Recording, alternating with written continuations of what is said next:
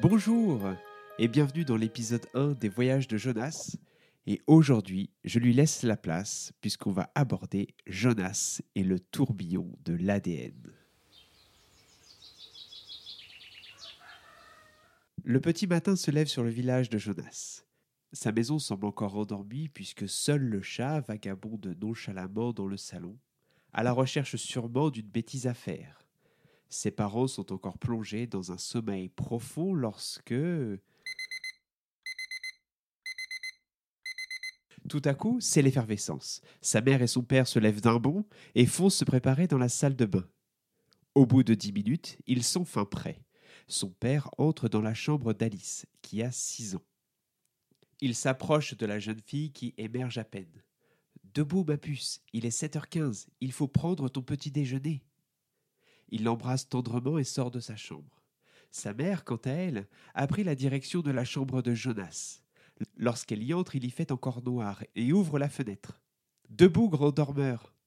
Cependant, lorsque la fenêtre est suffisamment ouverte pour laisser entrer le jour, elle se rend compte que Jonas n'est plus dans son lit. Elle sort rapidement de sa chambre et hurle dans le couloir. Jonas, où es-tu? Une petite voix se fait entendre au loin. Dans la cuisine, maman. Je prends mon petit déjeuner. Ses parents, toujours dans le couloir, se regardent avec un air surpris. Ils descendent rapidement l'escalier pour le rejoindre dans la cuisine. Sa mère s'approche de lui, passe sa main dans ses cheveux et l'embrasse tendrement sur la joue. Qu'est-ce qui se passe ce matin? Tu es déjà lavé, habillé, tu as préparé ton petit déjeuner et tu as presque fini tes céréales demande-t-elle encore surprise. Je ne voulais pas être en retard. Ce matin, un chercheur en génétique vient dans notre classe pour nous parler de son travail sur l'ADN et les maladies rares. D'ailleurs, tu savais que ces maladies, qui touchent principalement les enfants, trouvent leur origine dans des mutations de l'ADN, comme dans les bandes dessinées? Et en plus, il y en aurait plus de 7000 différentes. C'est fou. Tu sais, mon chéri, il y a aussi de l'ADN dans tes céréales. Et si tu commençais par découvrir celle-là ironise son père. Jonas, qui vient d'avoir ses dix ans, a toujours été curieux et passionné de découvertes. Que ce soit des histoires d'enquêtes policières, des chasses au trésor, ou encore la réalisation d'inventions de toutes sortes avec des jouets ou des affaires de bricolage.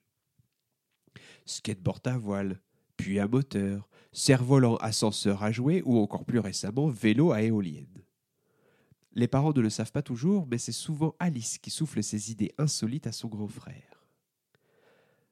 Trente minutes plus tard, toute la famille est fin prête. Et c'est le grand départ pour l'école. Jonas et Alice sont tous les deux scolarisés à l'école Marie Curie, la célèbre physicienne. Leurs parents les déposent juste à temps devant l'école.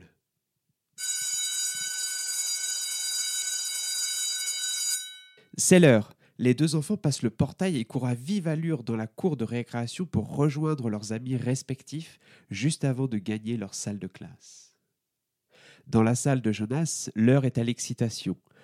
Plutôt que l'habituelle et ennuyeuse dictée et la séance de calcul mental. En effet, le docteur Chalomot arrivera dans quelques minutes pour leur donner une conférence d'une heure. L'instituteur précise aux élèves qu'ils devront être sages pendant la séance et qu'ils auront le droit de parler, mais uniquement à la fin et seulement pour poser leurs questions aux chercheurs. Lucas, qui est assis juste devant Jonas, se retourne vers lui et lui dit en chuchotant Mon père m'a dit que c'est sûrement un vieux à lunettes, chauve et à blouse blanche. Je suis sûr qu'on va s'ennuyer. Pense ce que tu veux, mais moi, ça m'intéresse, lui rétorque Jonas. Tout d'un coup, on frappe à la porte. Le directeur entre dans la salle et est accompagné d'une femme blonde d'environ 35 ans, vêtue d'un jean et d'un pull vert et de baskets blanches. Le directeur prend la parole en premier. Bonjour à toutes et à tous. Je suis ravi de vous présenter Madame Margot Chalomot, qui est généticienne et qui travaille sur les maladies rares. Nous sommes vraiment ravis de l'accueillir dans notre école aujourd'hui. J'espère que vous serez sage et attentif. Merci, Madame, de votre venue. Je vous en prie, c'est bien normal. Mais c'est docteur Margot Chalomot, répond-elle, pas Madame. Théo, assis au premier rang, lève la main et, sans attendre l'autorisation, prend la parole. Ça veut dire que vous êtes une vraie docteur Une vraie de vraie, répond-elle avec assurance. Le directeur quitte la salle de classe en saluant la généticienne. Elle prépare alors son ordinateur pour sa présentation et le professeur s'installe au fond de la salle de classe afin de s'assurer que les élèves perturbateurs habituels ne dérangent pas trop la séance.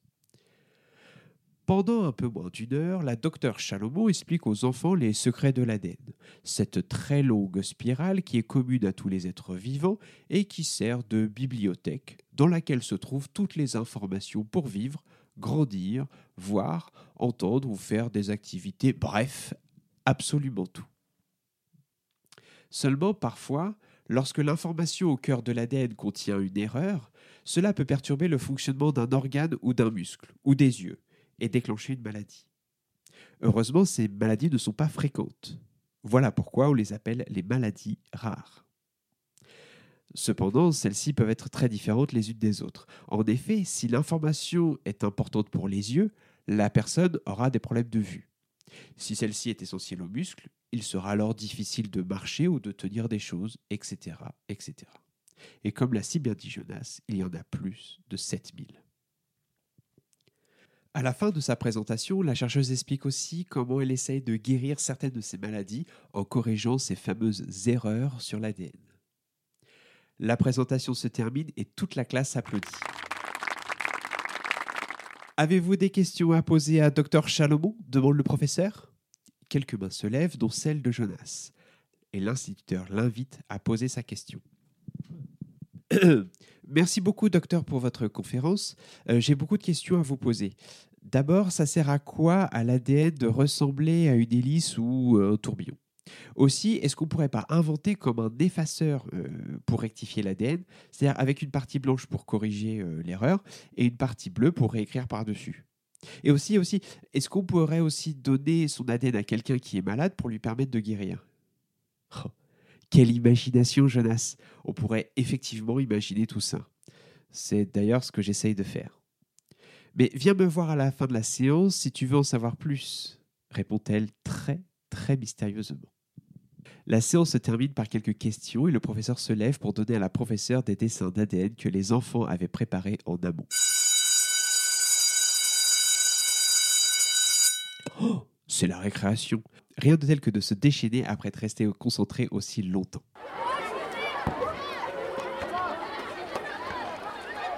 Tous les élèves sortent de la classe à l'exception de Jonas qui était resté assis à son bureau.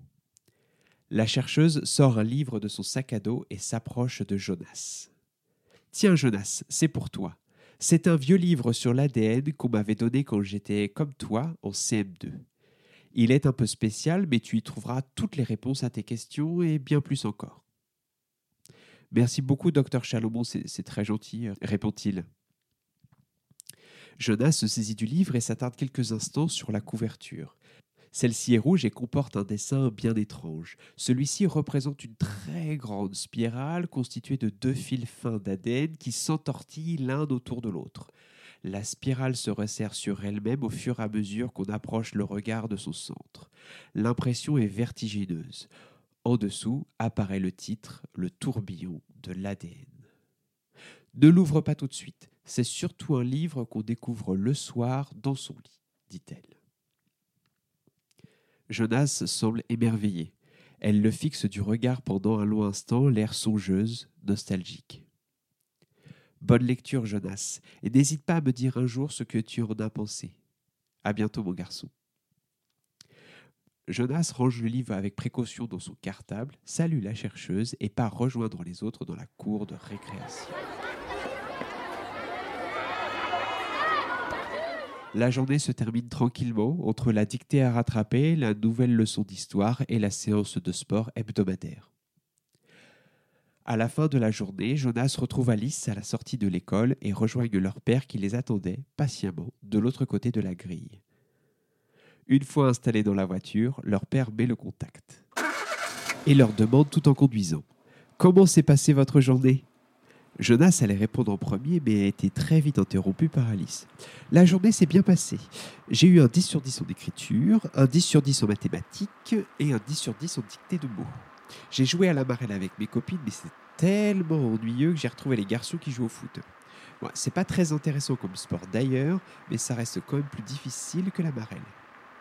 Et est-ce que t'as marqué un but? demande son père, l'air abusé. Ben, pourquoi faire? Le plus drôle, c'est quand même d'essayer de piquer la balle aux autres. Jonas et son père s'amusent des remarques d'Alice. Et toi, mon grand, comment s'est passée la conférence? Ouais, c'était trop bien, j'ai appris plein de trucs. Je sais ce que c'est que l'ADN, à quoi ça sert, et les effets sur le corps lorsqu'il y a une erreur dedans. Enfin, une mutation, quoi. Mais le plus bizarre, c'est qu'à la fin, je lui ai posé plein de questions. Mais c'est pas bizarre, c'est comme d'habitude, interrompt son père. Oui, euh, comme d'habitude, mais tu vois, elle a répondu vaguement à mes questions et m'a juste donné un livre. Et elle m'a dit qu'il y avait toutes les réponses dedans. C'est vrai, ça c'est bizarre. Et en même temps, c'est très gentil à elle, lui répond son père. Le trajet se poursuit et se termine dans une ambiance joyeuse. Arrivé à la maison, tout le monde prend son goûter avant d'attaquer les devoirs à faire pour le lendemain. La soirée se passe en famille comme tous les soirs, et après le dîner, les enfants se mettent en pyjama et se brossent les dents. Les parents couchent en premier Alice en lui lisant une histoire. Puis ils rentrent dans la chambre de Jonas qui était déjà dans son lit, assis, prêt à découvrir le tourbillon de l'ADN qui était posé sur ses genoux. Bonne nuit, Jonas. Ne lis pas trop tard ce soir. Demain, il y a école. Ne t'en fais pas, maman. Bonne nuit. Bonne nuit, mon chéri, s'exclament ses parents d'une même voix. Puis ils referment la porte derrière eux. Jonas allume sa lampe de chevet. Bon, qu'a-t-il de si spécial ce livre? s'interroge Jonas. Jonas se saisit du livre et l'ouvre. En première page, il y a une indication pour le moins surprenante. À lire absolument avant de commencer.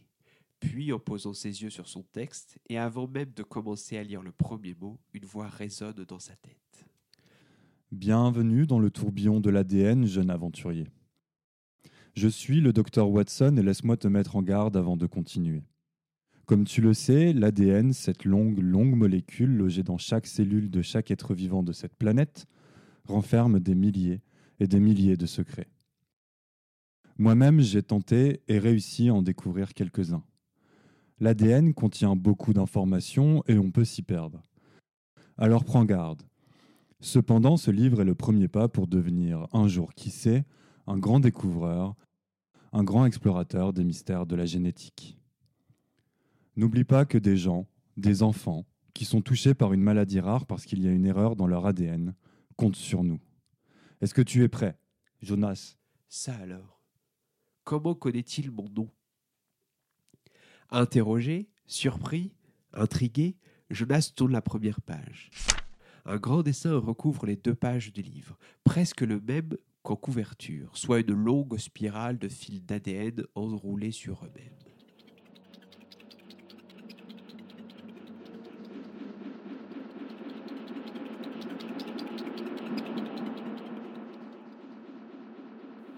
Tout d'un coup, Jonas a l'impression que la spirale bouge et qu'elle l'attire en son centre.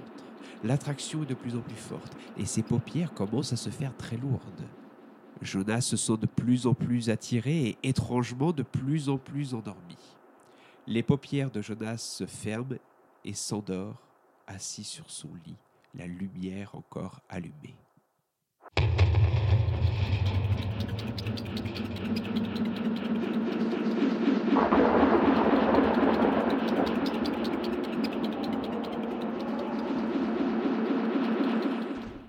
Lorsqu'il les ouvre, Jonas est littéralement en train de tomber dans la spirale. Mais cette fois-ci, ce n'est plus une spirale,